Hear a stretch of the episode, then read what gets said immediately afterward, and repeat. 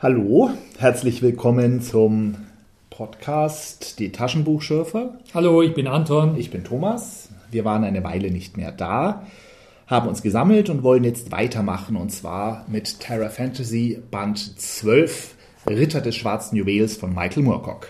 Genau, das ist der erste Roman des Runenstab-Zyklus aus dem Jahre 1967, erschienen 1975 auf Deutsch mit einem Einzelpreis von 2,80 Mark, sollte man auch mal dazu sagen. Mhm. 2 deutsche Mark 80 Pfennige hat das gekostet zu einem Mehrwertsteuersatz von 5,5 Prozent. An dem Band ist viel, viel Ungewöhnliches. Einmal natürlich der Autor, Michael Moorcock, über den müssen wir gleich noch sprechen, und dann ist an dem Band erstmalig etwas da, was vorher nie da war. Ist dir aufgefallen? Das Besondere an diesem Band ist, es gibt ein Inhaltsverzeichnis. Da hat dein Herz nicht höher geschlagen. Ein Inhaltsverzeichnis in einem Terra Fantasy Band. Interessant. Bisher gab es ja meistens ähm, Romane, die eigentlich sollte man meinen, kein, die eigentlich sollte man meinen, kein Inhaltsverzeichnis brauchen. Das ist auch ein Roman. Trotzdem gibt es ja ein erstes Buch, zweites Buch, drittes ja. Buch. Ein bisschen dünn. Also das sind ja wieder insgesamt nur gut 140 Seiten und da gleich drei Bücher draus zu machen. Ich könnte mir vorstellen, dass es im Original etwas länger war und dann doch gekürzt würde. Auch das Titelbild ist insofern neu, als es, glaube ich, explizit jetzt was mit dem Roman zu tun hat und nicht ein generisches oder vielleicht halbwegs passendes Fantasy-Bild ist, okay. Sondern das sieht mir schon sehr nach dieser metallischen Fantasy-Rüstung aus, die im Roman eine Rolle spielt. Graf Brass. Nein, der Böse. Lord Brass auf jeden Fall. Brass heißt Messing. Ja, also wenn wir schon beim Titelbild sind und bei der Darstellung, da können wir ganz kurz verweilen. Mir fällt da nämlich was ein. Dieser, dieser Brass mit seinem sonnengebräunten Gesicht, beschrieben mit aus Messing geformt, mit goldbraunen Augen, an wen erinnert dich der? Diesmal hm? weiß ich, glaube ich, worauf du raus möchtest. Nämlich? Doc Savage, der Mann ja, aus Bronze. Der Mann aus Bronze und hier haben wir den Mann aus Messing. Das gibt's doch nicht, oder? Er ist tatsächlich ein, ein echter Held, aber er ist schon älter. Deswegen kann man trotzdem ein Plagiat sein. Ja. Mit oder ohne Tochter. Also, das Interessante an dem Buch ist, dass wir wieder mal eine Fantasy-Welt haben, aber diesmal eine sehr europäische, die sehr an europäischen Ländern ausgerichtet ist. Es gibt im Prinzip England, Frankreich, Deutschland und solche Länder, allerdings wie durch einen Zerspiegel gesehen. Lord Brass ist der Hüter der Camargue, eines kleinen Fürstentums, das noch relativ unabhängig in ganz Europa ist. Der Rest von Europa befindet sich unter der Knute, muss man fast sagen, des englischen Reiches. Die Engländer heißen ja allerdings Gran Bretagnen mit der Hauptstadt Londra. Und der eigentliche Held, wird sich später herausstellen, ist Dorian Hawkmoon, der Sohn des Herzogs von Köln. Das schreckt dich nicht auf. Es geht um Europa. Ich wiederhole, ein Fantasy-Roman, in dem es um Europa geht. Das war schon mal begrüßenswert. Nun ist Moorcock ja auch Engländer und kein Amerikaner wie die meisten Autoren, die wir bisher hatten. Und die Engländer haben es ja besonders mit Europa, wie wir ja wissen. Ein schwieriges Thema, ja. Und du hast in deiner Zusammenfassung eines ausgeklammert. Es geht nicht nur um Europa, sondern es geht explizit um die Einigung Europas. Ich bitte mir zu erlauben, dass ich das herausstellen darf. Wir haben einen englischen Autor, der in einem Fantasy-Roman die Einigung Europas propagiert. Guter Punkt. Guter Punkt, ja, ich finde es auch. Das ist ein sensationeller mhm. Punkt. Und zwar will der auch noch dass das Ganze dauerhaft ist. Ich weiß nicht, wie oft ich das gelesen habe. Die Einigung Europas und ihre Dauerhaftigkeit. Und das im Jahre, Moment, wir haben es gerade gesagt, 1967. Waren da die europäischen Verträge schon unter Dach und Fach? England, war, England war noch nicht dabei. Siehst du? Michael Moorcock. Jawohl. Jetzt, was sagst du? Ja, vor dem Hintergrund wird es immer interessanter. Eine Einigung Europas steht in diesem Fantasy-Roman ja möglicherweise direkt bevor. Vielleicht keine so, wie wir sie uns vorstellen. Denn wer dabei ist, Europa zu einigen, ist Großbritannien. Wenn Großbritannien einmal erst ganz Europa beherrscht, und zwar ziemlich gnadenlos und rücksichtslos beherrscht und unterdrückt, dann hätte man ein gewisses vereinigtes Europa.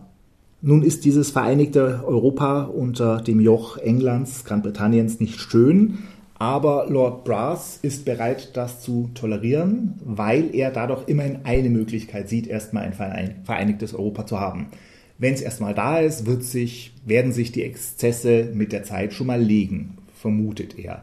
Wir vermuten ehrlich gesagt anderes, weil die Engländer dort wirklich, wirklich sehr negativ gezeichnet werden.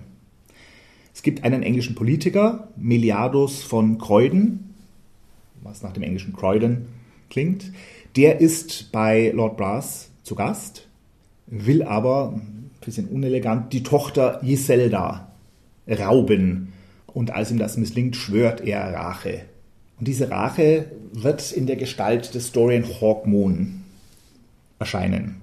Er ist der Sohn des Herzogs von Köln. Genau, wir reden von jemand aus Kolle am Rhein und der heißt Hawkmoon. Was soll denn das? Was ist denn das für ein bescheuerter Name? Das passt ja überhaupt nicht. Du meinst, man hätte ihn übersetzen müssen? Ich weiß nicht, was, was man hätte müssen. Auf jeden Fall ihn nicht Hawkmoon nennen. Dorian Habichtsmond. Ja, Hawkmoon ist ein bisschen ungewöhnlich als Name, das stimmt. Für einen Kölner. Der ist Gefangener in Londra und kriegt, wird zum Doppelagenten eingebaut. Der soll spionieren bei Lord Brass. Der kriegt ein Juwel eingebaut von irgendeiner so techno-organischen Maschine, kriegt danach eine Audienz beim unsterblichen Kaiser von Großbritannien, der so ein, schon sehr arg alienartig, glaube ich, ist, und soll im Prinzip spionieren. Das Juwel in der Stirn wird alles aufzeichnen, so eine Art Minikamera. Zurück in der Camargue erkennt Lord Brass allerdings die Lage und lässt Dorian betäuben mit einem langen Zauberspruch. Prinzip ein, ein Lied, das da abgedruckt ist. Vielleicht kommen wir später noch auf Lieder zu sprechen. Ein Lied, das da abgedruckt ist, das einen Zauberspruch enthält, das Dorian betäubt.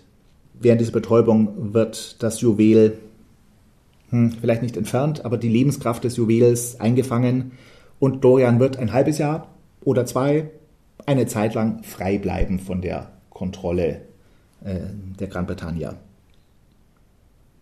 und Dorian schlägt sich auf die Seite der Camargue.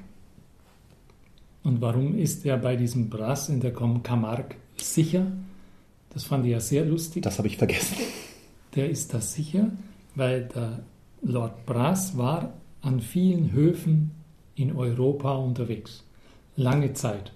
Und was hat er dort gemacht? Er hat sich nicht etwa Freunde gesammelt, sondern er hat dort viele, viele intime Details erfahren die er sich gemerkt hat. Ah, ja. Und weil er die mit sich herumträgt in seinem Hirn, deswegen fühlt er sich in der Camargue sicher. Interessant, oder? Klingt so, als hätte er viele Feinde eigentlich. Ja, genau. Es kommt zu einer Schlacht in der Camargue. Da kommt dieser, wie heißt der, Meliadus? Ja. Er ist ein bisschen komisch, oder? Mit seiner Maske. Ja. Was soll das? Wieso trägt er so doofe Maske? Diese Gran Bretagne, die haben es so mit Technik, Rüstung, Maske halb alienhaft ein bisschen. So habe ich es in Erinnerung. Hat das nicht mit dem dunklen Imperium was zu tun? Ja. Du weißt, wer das dunkle Imperium ist. Na, ich vermute Österreich. ja, da muss lang, ja? Das ist in dieser Europawelt ist das dunkle Imperium Österreich. Okay. Es gibt noch weitere Bände. Also die mhm. Schlacht ist, glaube ich, habe ich nicht als sehr interessant in Erinnerung. Der Milliardos wird zurückgeschlagen von den Leuten von, von Hawkmoon und Lord Brass und den Leuten aus der Camargue mit, weil sie tüchtige Leute sind, vermutlich. Aber Dorian Hawkmoon will sein verfluchtes Juwel loswerden. Das hat man ja gerne mal bei Moorcock, dass er Helden hat, die irgend so einen verfluchten Bestandteil haben.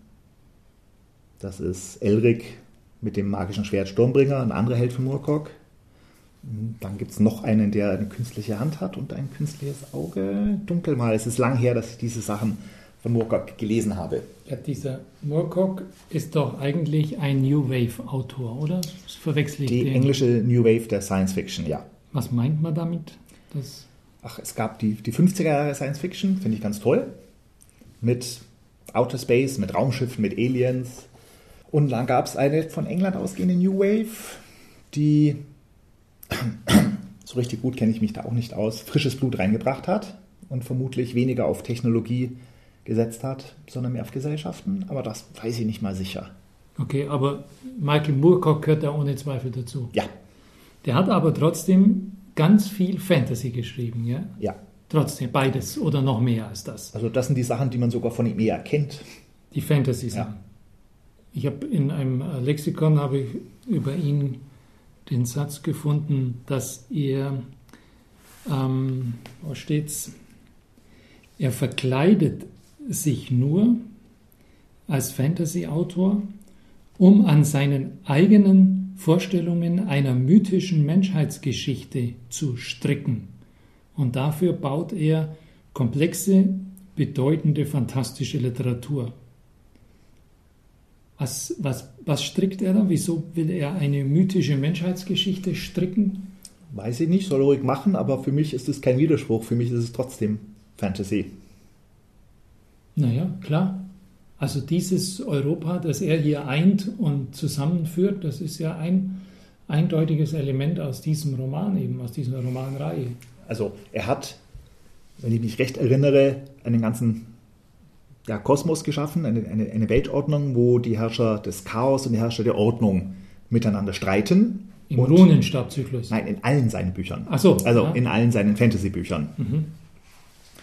Und wenn die Ordnung da gestört wird und eine der beiden Seiten zu stark wird, dann tritt ein Champion der anderen Seite hervor und sorgt für den Ausgleich. Und so sind viele seiner Helden Ausprägungen dieses ewigen Helden, der in verschiedenen Inkarnationen entweder für die Seite von Ordnung oder für die Seite von Chaos kämpft gegen die andere Seite. Ah, aha. Und die kennen sich irgendwie, die treffen sich vermutlich auch alle gleichzeitig. Also ein typischer Fall von Fantasy-Autor verknüpft seine Gestalten zu einem gemeinsamen Kosmos. Es gibt einen, einen Londoner der 60er Jahre, der Jerry Cornelius ist ein ewiger Held und Elric ein ewiger Held. Ähm, Rockmoon vermutlich auch Okay. und einige andere Gestalten. Ein gemeinsamer Kosmos mit einer großen Rittertafel, wo alle ihren Platz haben. Ja. Also das könntet ihr meinen, ich muss noch schnell dazu sagen, wo ich das Zitat her habe. Geschrieben hat das Ralf Reiter im Korian Verlag in dem Lexikon der utopisch-fantastischen Literatur. Aber jetzt weiter, wir haben abgeschwenkt. Ich kann mich jetzt nicht mehr so gut erinnern an das Buch, aber ich habe mir Notizen gemacht und da steht, äh, wir haben Dorian verlassen, dann als siegreicher Held nach der Schlacht mit dem Juwel, das er loswerden möchte. Und da steht jetzt bei mir bei den Notizen, es gibt einen Oladan, das ist ein rotbehaarter Mini-Bergriese, der aus Versehen den Flamingo erschießt, mit dem Dorian nach Persien reist zum Zauberer Malagigi. Und drum reisen sie zu Fuß weiter mit Ziegenreittieren. Das klingt etwas absurd. Aber lustig, oder? Ja, also der Flamingo, das war so ein Flamingo riesen erschossen. Flamingo. Ja, großer, ja, genau. Hm. Ah, das ist doch eine herrliche Idee. oder? Wenn sich die Handlung zu schnell entwickelt, dann greift der Autor zu Pfeil und Bogen und schießt das Zugtier ab. Und schon kann man zwei Stufen runterschalten. Ah, ich fand das herrlich. Ähm, kommen wir jetzt zu den Liedern oder noch nicht? Du wolltest zu den Liedern was sagen. Da wird da einer eingeschläfert. Moorcock sagt selbst einigen meiner Kollegen in der Arbeit etwas, die nie Fantasy gelesen haben, aber die sich mit der Musik auskennen. Der hat nämlich, glaube ich, Liedtexte geschrieben für einige Bands, Moorcock. Auch so. Tatsächlich. Ja. Möglicherweise sollten wir das recherchieren. Ah ja, das Also kann ja jeder selber nachgucken. Epische Fantasy Aber das fand ich ja sensationell. 70er und 80er Jahre. Nein. Begnadeter Mensch. Wow.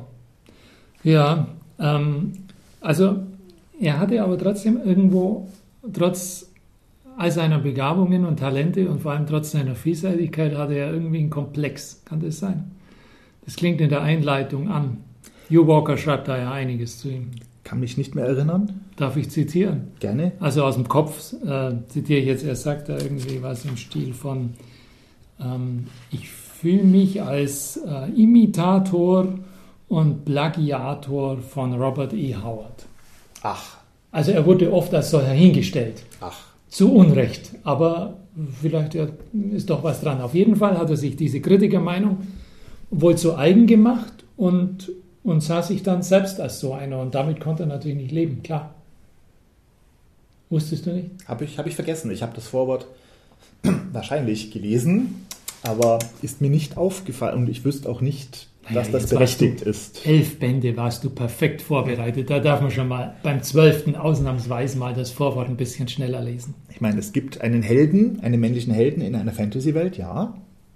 Und das hat Howard eigentlich begründet, das Genre. Aber trotzdem unterscheidet sich die Welt und, und die, die, die Helden von Moorcock so sehr von Conan, dass ich da gerade in diesem Runenstab keine wirklichen Ähnlichkeiten sehe. Ich wäre nie im Traum auf die Idee gekommen. Ich weiß nicht, woher Walker das hat, aber er fand es offenbar so bezeichnend, dass er das hier mit reingebracht hat. Ähm, da ist noch was anderes dabei. Da kommt am Anfang ein Zitat, also ähm, direkt erstes Buch, allererster Anfang.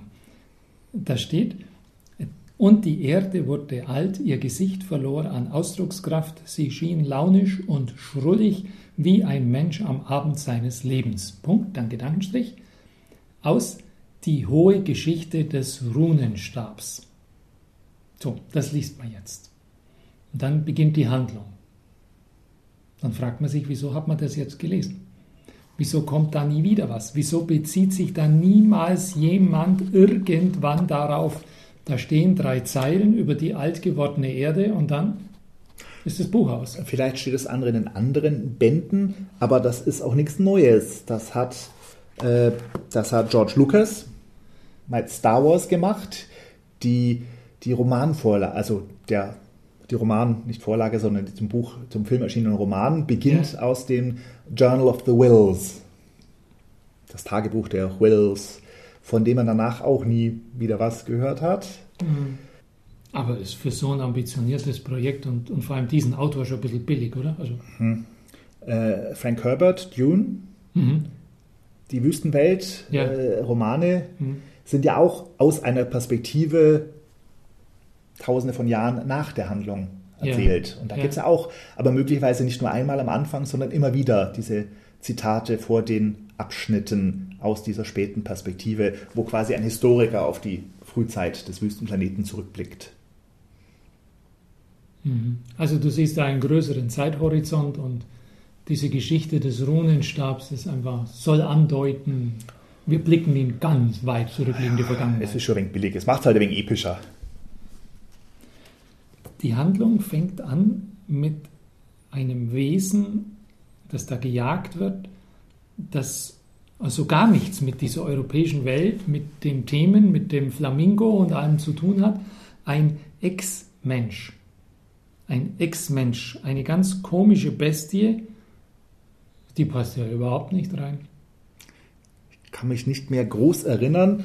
Ist das das Teil, das Marschbrabbler heißt? Könnte sein, ja. Das Wort tauchte irgendwo mal auf. Ähm, keine Ahnung mehr. Gefühlt würde ich sagen, es ist bestimmt ein Produkt der Bösen, die die Menschen zu irgendwas Bösem verwandeln. Aber die sich dann auch sehr zurückhalten am Ende. Dann gibt es da noch sowas. Da gibt es diese Thronkugel. Die ist dir bestimmt in Erinnerung. Ein uraltes Gesicht, groß, ein riesiger Kopf, aber nur der Kopf. Und der liegt in einer milchig weißen Flüssigkeit wie so Art Goldfisch in einem Glas, muss man sich das wohl vorstellen. Und da liegt dieser überdimensionale Kopf drin. Das ganze Ensemble, also Glas mit Kopf und milchig weißer Flüssigkeit, ist die Thronkugel. Und das ist der König von Grand Bretagne. Äh, ich hatte noch im Kopf, dass es irgend so was Alienartiges war, aber ah ja. Das ist nichts Alienartiges. Da hat sich jemand aus der modernen Pop-Filmkultur bedient. Kommst du drauf? Notrufzelle? Innen größer als außen? Äh. Da ist immer so einer drin. Der okay. reist durch den Raum mhm. und die Zeit. Beides gleichzeitig oder hintereinander, völlig egal. Dr. Who in seiner TARDIS, der trifft irgendwann das Gesicht von War. Sagt dir jetzt wieder nichts. Nein. Solche Leute wie du haben keine Zeit zum Fernsehschauen, das sehe ich schon. Ich bin mit Dr. Who nie warm geworden. Also die neuen Sachen bin ich irgendwie hingekommen und die alten Sachen sehen halt schon sehr gewöhnungsbedürftig aus. Die neuen Sachen muss man schon allein deswegen anschauen, damit man den Kontakt zur jetzt lebenden Jugend nicht verliert. Die kennen das doch. Also bitte jetzt. Aber fürs nächste Mal guckst du ein bisschen Dr. Who. Jedenfalls dieses Gesicht von War, das ist wieder dieser König von Großbritannien. Okay. Fand ich sehr lustig. Schau mal, es gibt heute noch Drehbuchschreiber, die lesen Michael Moorcock. Also wir beschäftigen uns hier mit durchaus etwas Relevantem. Das ist kein alter Hut von 1967, sondern das, ist, das hat in unserer film- und medienlastigen Welt hat das noch seinen Platz.